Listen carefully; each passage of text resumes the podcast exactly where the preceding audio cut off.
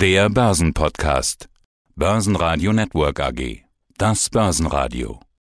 Marktbericht.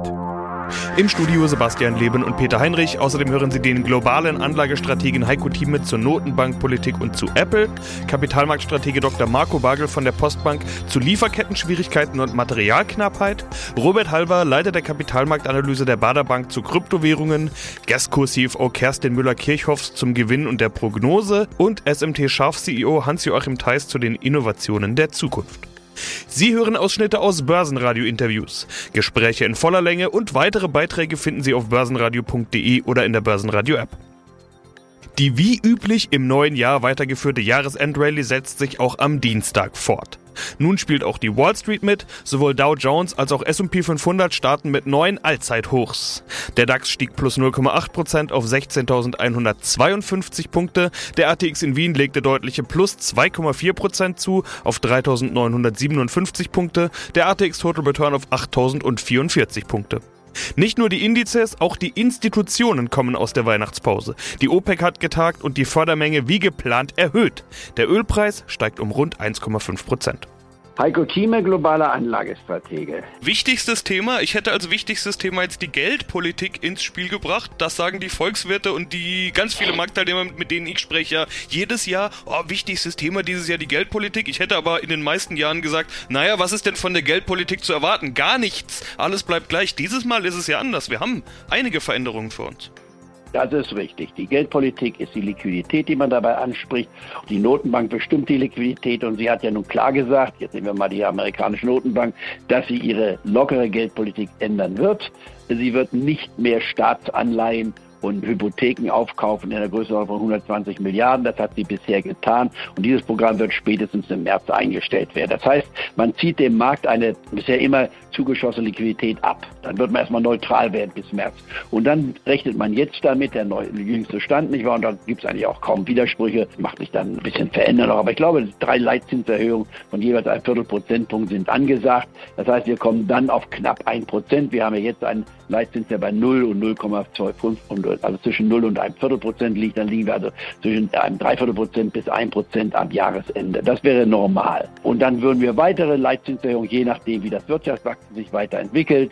Und es ist durchaus denkbar, dass sich die Wirtschaft auch im nächsten Jahr noch weiterentwickelt, auch wenn es jetzt schon Prognosen gibt von Rezession etc. etc. Aber nehmen wir mal, es geht weiter. Dann kriegen wir noch eine weitere Leitzinserhöhung und die wird uns dann so am Ende nächsten Jahres, obwohl wir in diesem Jahr erstmal das diskutieren sollten, nur andeutungsweise, sehen wir dann von knapp 1% in die näher 2% Marke kommen. Und dann wird spätestens der Rentenmarkt zu einer Konkurrenz, weil dann zehnjährige Anleihen eine 2 vor dem Komma haben und dann eine Frage, ob noch vor Mitte des Jahrzehnts eine 3 vor dem Komma steht, dann wird man spätestens Konkurrent zum Aktienmarkt werden. Zumal der Aktienmarkt historisch betrachtet isoliert betrachtet, nicht wahr, auf einem Kursgewinnverhältnis ist, das weit über dem Durchschnitt liegt. Aber im Verhältnis zum niedrigen Zins ist es gerechtfertigt. Aber wenn der Zins steigt, wird diese Rechtfertigung nicht mehr eintreten. Und das ist besonders dann betroffen beim Hightech-Bereich, weil dort die Kursgewinnverhältnisse also im hohen doppelstelligen Bereich sind. Und das ist langfristig nicht fortsetzbar. Das, da kommt also eigentlich noch dazu. Aber das Stichwort, und das ist wichtig,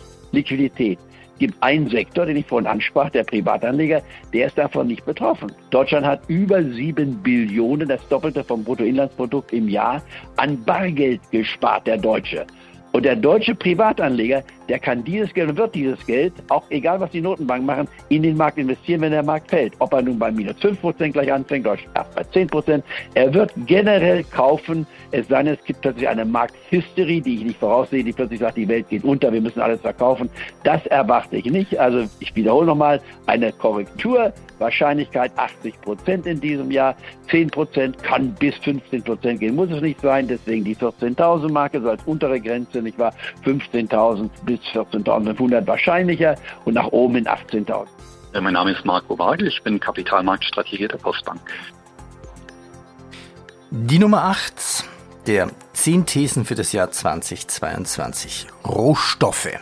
Schauen wir uns das Jahr 2021 an. Kaffee plus 90 Prozent, Energiepreise explodieren, Silizium, Wafer, Chips. Oh oh, wird denn diese Rohstoffknappheit so weitergehen?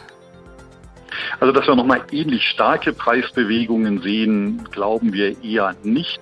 Der grundsätzliche Aufwärtstrend könnte allerdings noch etwas anhalten. Das erwarten wir insbesondere im Bereich der Industriemetalle, die ja natürlich immer dann gefragt sind, wenn die Industrieproduktion anzieht bzw. die Wachstumsraten hoch sind.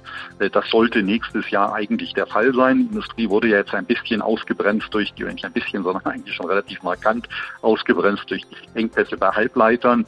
Die Auftragsbücher auf der anderen Seite sind in vielen Ländern sehr, sehr voll so dass wir eigentlich glauben, so, sobald diese Halbleiterprobleme abebben, das sollte im Verlauf des zweiten Halbjahres spätestens der Fall sein, aber auch schon davor werden wir Entlastungseffekte sehen, dann sollte auch die Industrieproduktion stark anziehen und wenn eben auch die Industriemetalle wieder stark gefragt sein. Und natürlich das ganze Thema der Energiewende, äh, wo ja auch, auch gerade viel Chips benötigt werden, ähm, da sind auch für die, für die Katalysatoren in den Autos natürlich äh, Rohstoffe benötigt werden. Da sind dann Rohstoffe wie Silber, Platin, Palladium beispielsweise stark gefragt.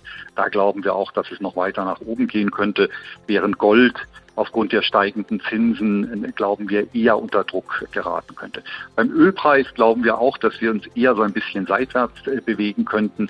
Da kann es zwar kurzfristig sicherlich auch noch mal ein bisschen nach oben gehen, aber äh, grundsätzlich sollte eigentlich die Versorgungslage so sein, dass wir hier nicht deutlich höhere Preise sehen im nächsten Jahr. Mein Name ist Robert Halver, ich bin der Leiter der Kapitalmarktanalyse der Bader Bank AG. Überraschungen. Lass uns doch ein bisschen philosophieren. Was kommt im nächsten Jahr auf uns zu? Das Jahr 2022 wartet auf uns.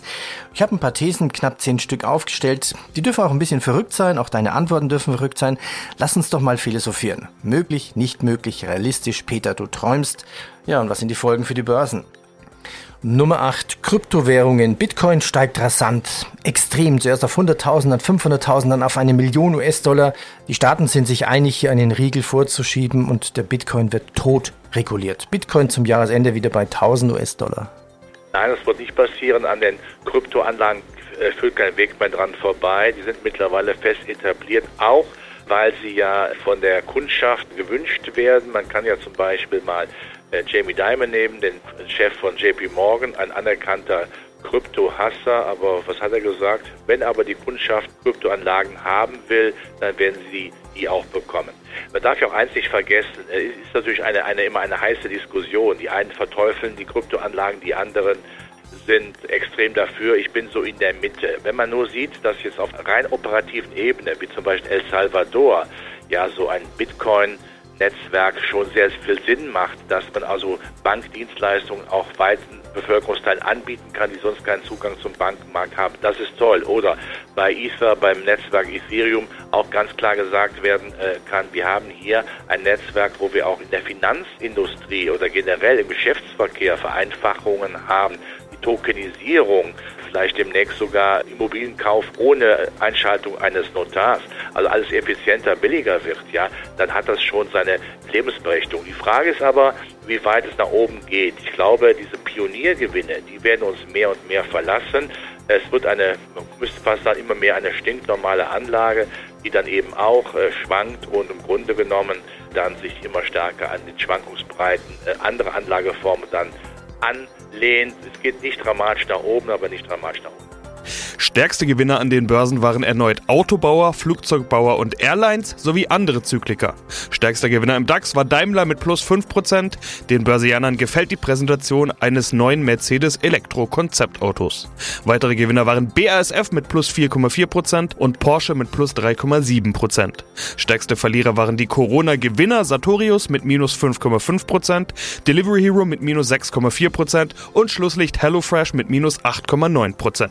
Apple 3 Billionen US-Dollar wert. Ich weiß noch, als es hieß, Apple hat die Billion geknackt, ist noch gar nicht so lange her. Ich würde mal grob sagen, das war innerhalb der letzten zwei Jahre. Dann war vor einem knappen Jahr haben sie die 2 Billionen und jetzt nochmal äh, einige Monate später irgendwie die 3 Billionen geknackt. Du hast jetzt vorhin Tech-Werte schon explizit angesprochen, beziehungsweise den Tech-Sektor, in den packe ich Apple jetzt mal mit dazu, auch wenn es ja kein äh, herkömmliches Tech ist in dem Sinne trotzdem auch noch Hardware anbietet. Äh, drei Billionen US-Dollar.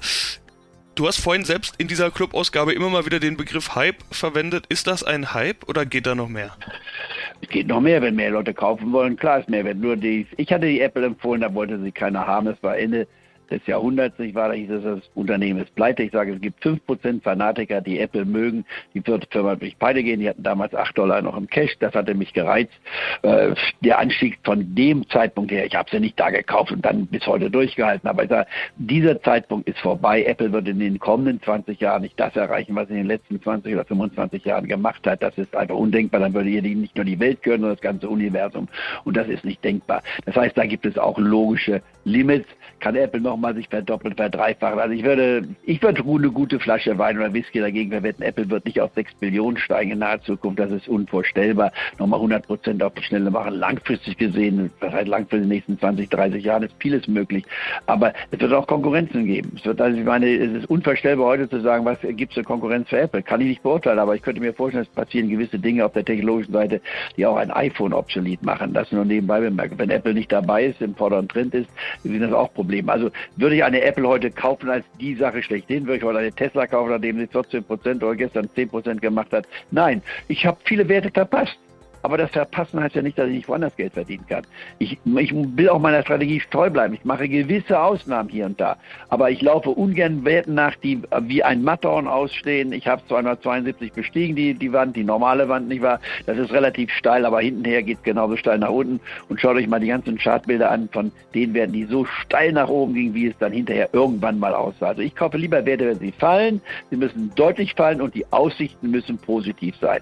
Und ich habe genügend Werte euch jetzt mal zum Anfang genannt, für Jahresanfang. Für mich ist Freitag der entscheidende Tag, um zu sagen, auf jeden Fall 80 Prozent Wahrscheinlichkeit, dieses Jahr geht nach oben. Ich bin heute bereit zu sagen, ich glaube tatsächlich, dass wir eine sehr hohe Wahrscheinlichkeit haben, ein positives Jahr zu sehen. Aber Schneestürme, jetzt hatten wir einen in Washington, wenn die mal in New York auftauchen, jetzt noch in den letzten nächsten Tagen, sollte es der Fall sein, dann könnte das plötzlich das Börsenverhalten verändern. Also das, das sind Dinge, die da eine Rolle spielen. Deswegen bitte, Freitag ist für mich der wichtigste Tag im Jahr, um eine Jahresprognose mit 80-prozentiger Zuverlässigkeit zu bringen. Jetzt würde ich sagen, das Gefühl sagt mir, es geht weiter. 2022 wird ein positives Börsenjahr im hohen einstelligen, niedrigen zweistelligen Bereich sein. Mein Name ist Kerstin Müller-Kircher. Ich bin Finanzvorständin, CFO der GESCO AG, einer Industrieholding in Wuppertal. Und bei uns hat sich einiges bewegt in diesem Jahr. Das alles zeigt auf jeden Fall schon Wirkung, vor allen Dingen beim Gewinn. EBIT auf 27,8 Millionen Euro fast verdreifacht, im Vorjahr waren es unter 10 Millionen. Konzernergebnis mehr als verdreifacht auf 15,2 Millionen nach 4,5 vor einem Jahr. Für das Gesamtjahr haben sie die Gewinnprognose angehoben. Ich hatte eingangs schon gesagt, dass die Prognose mehrfach angehoben wurde. 20 bis 22 Millionen Euro stellen sie jetzt in Aussicht. Zuvor waren sie von 16,5 bis 18,5 Millionen ausgegangen. Und dann habe ich natürlich mal geschaut, ist ja schwierig, das mit dem letzten Jahr zu vergleichen. Wie war es denn vor Corona? Da war erstmal das Rumpfjahr, von daher ist das vielleicht nicht das beste Vergleichsjahr, aber auch in den Jahren davor war der Gewinn auf ähnlichem Niveau. Also sie sind wieder auf Vor-Corona-Niveau mit dem Gewinn. Wie gut ist das eigentlich in Anbetracht dieses äh, nicht einfachen Jahres? Ich finde, das ist schon ziemlich gut. Das sage ich jetzt einfach mal so. Also die letzte Anhebung ging ja wirklich dann auf 22 bis 24 Millionen und ich kann immer noch ruhig schlafen mit dieser Prognose. Wenn wir uns das einfach mal operativ angucken, es ist mal ein bisschen schwierig, die Zahlen zu vergleichen, weil wir natürlich in Vor-Corona-Zeiten mit 18 Unternehmen noch ein ganz anderes Setup haben.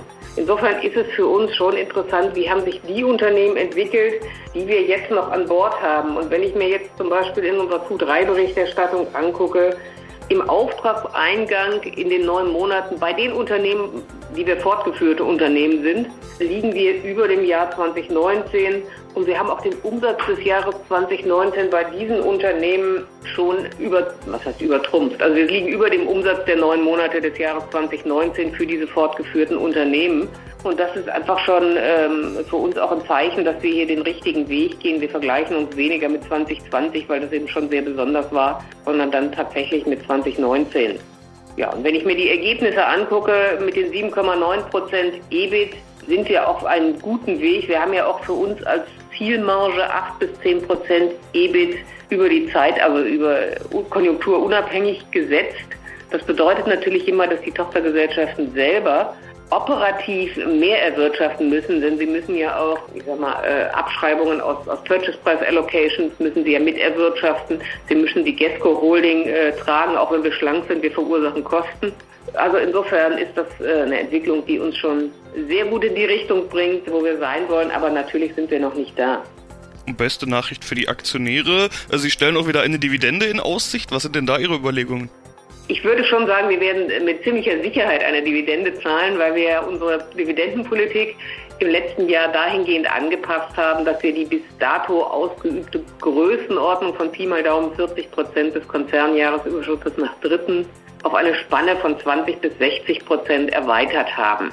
Das lässt uns einfach mehr Luft im Hinblick auf die jeweilige Cash- und Akquisitionslage, das entsprechend zu entscheiden. Im letzten Jahr gab es tatsächlich keine Dividende, was damit zusammenhing, dass wir auf die Unternehmen, die wir später veräußert haben, einiges auch an Impairment vornehmen mussten im Halbjahr, sodass wir am Ende des Jahres all in, also für alle Gesellschaften negativ waren. Daraufhin gab es auch keine Dividende. In diesem Jahr, gerade gesagt, im Moment gehen wir von 22 bis 24 Millionen aus, werden wir positiv sein. Ich kann Ihnen aber noch nicht sagen, wo wir uns im Rahmen dieser 20 bis 60 Prozent Range ansiedeln werden.